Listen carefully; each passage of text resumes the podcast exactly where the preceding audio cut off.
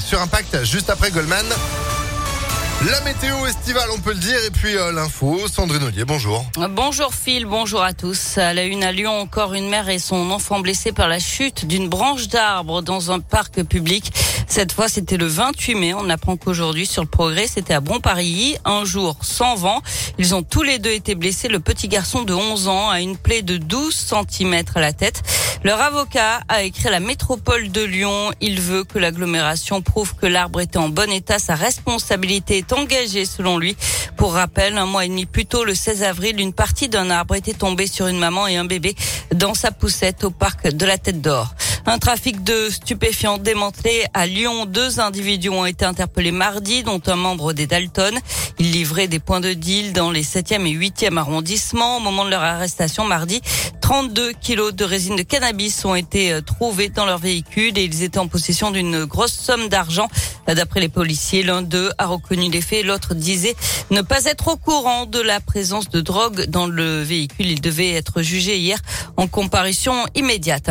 Dernière ligne droite pour le réquisitoire du procès des attentats du 13 novembre 2015. Le parquet national antiterroriste doit dire aujourd'hui quelles sanctions il réclame contre Salah Abdeslam et 19 autres personnes. 12 d'entre eux en cours la réclusion criminelle à perpétuité. À partir de lundi, la parole sera aux avocats de la défense. Le verdict est attendu le 29 juin.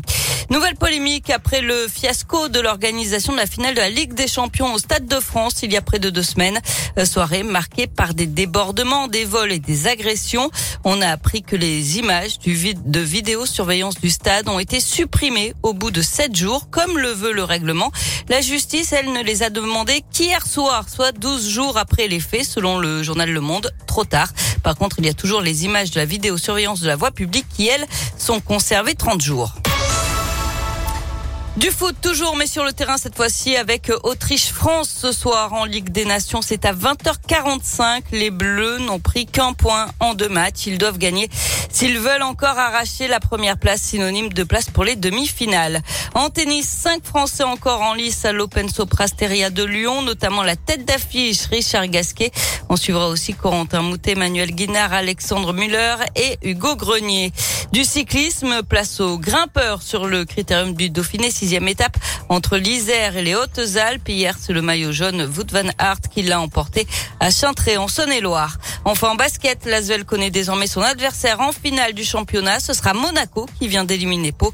Première et deuxième manche de cette finale, mercredi et vendredi prochain, les 15 et 17 juin, ce sera à l'Astrobal. Merci beaucoup Sandrine pour l'info à retrouver en replay sur notre application Impact FM. Et vous êtes de retour à midi À tout à l'heure. À tout à l'heure. C'est la météo. Il fait